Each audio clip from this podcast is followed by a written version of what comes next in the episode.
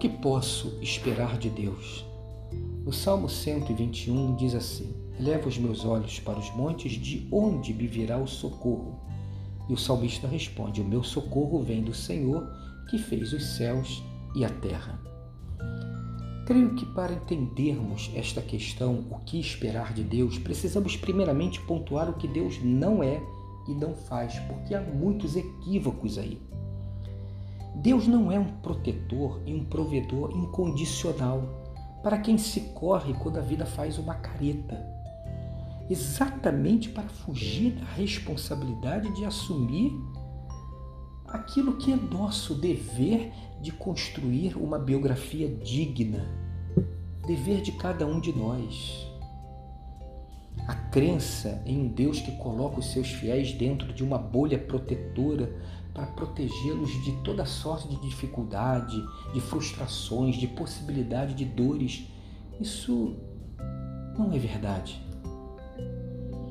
Deus não é um Deus de costas largas, que se responsabiliza por todas as mazelas da minha vida e que é cobrado para solucionar rápido todos os meus desconfortos. Deus não é isso. Deus não é um Deus que vive de plantão para me poupar de qualquer tragédia, evitar meus sofrimentos, abreviar as situações que me causam um certo desconforto ou tristeza. Como também é errado crer que a fé é suficiente para o meu êxito na vida, pois, sendo bem simples, ninguém passa no vestibular só pela fé. Deus não é um Deus que alimenta a nossa infantilidade vai passar do vestibular quem estudar e busca em Deus, Deus forças para fazer aquilo que tem que ser feito. Não é verdade? Um Deus que promete satisfazer não apenas as minhas necessidades, mas os meus desejos, os mais fúteis.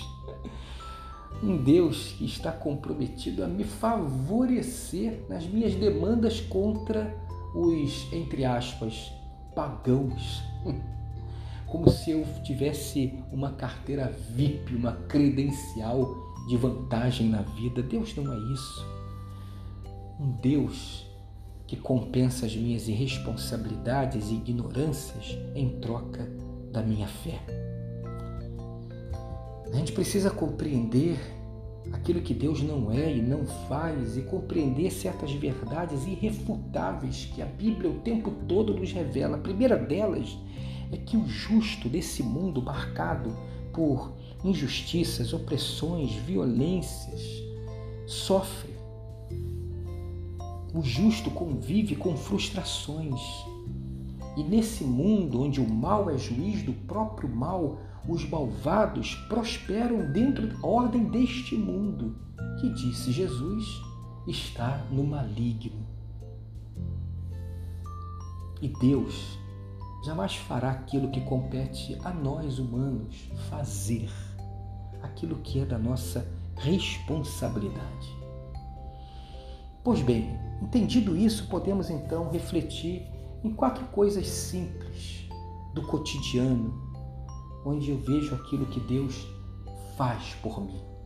Então eu posso esperar de Deus, primeiro, que, como um cristão, poderia enxergar a vida com outros olhos, viver a vida sob outros valores, prioridades, propósitos diferenciados do reino dele.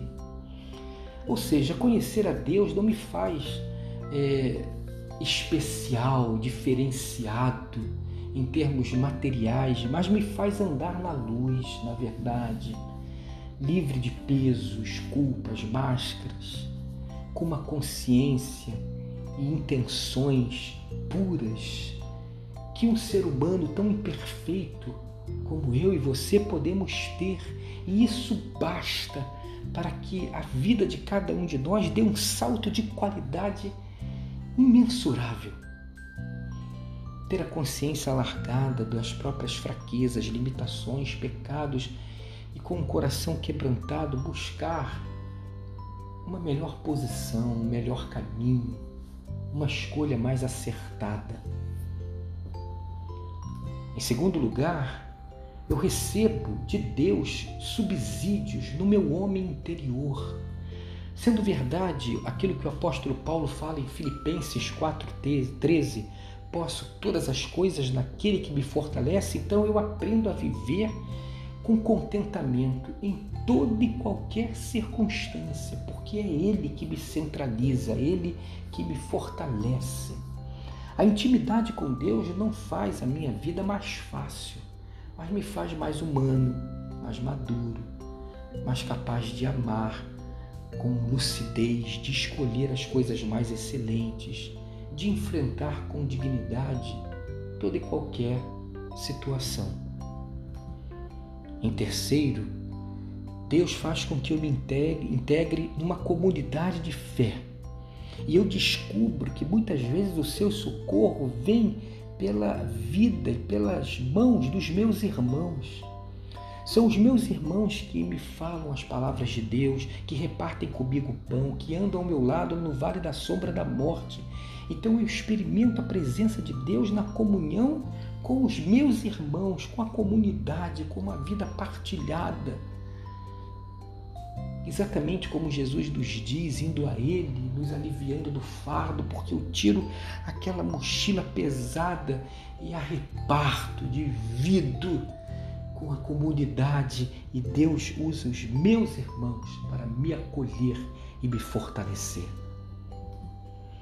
Por último, vivo sob olhar amoroso do Pai, o Deus que interfere na minha vida à luz da sua economia eterna, divina e que me abençoa para que eu abençoe a outros.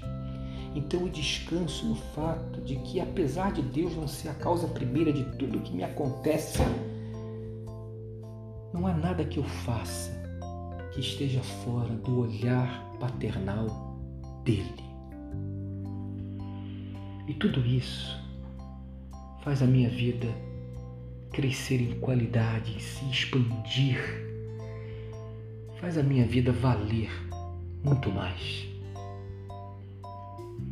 Tenha um dia abençoado e abençoador.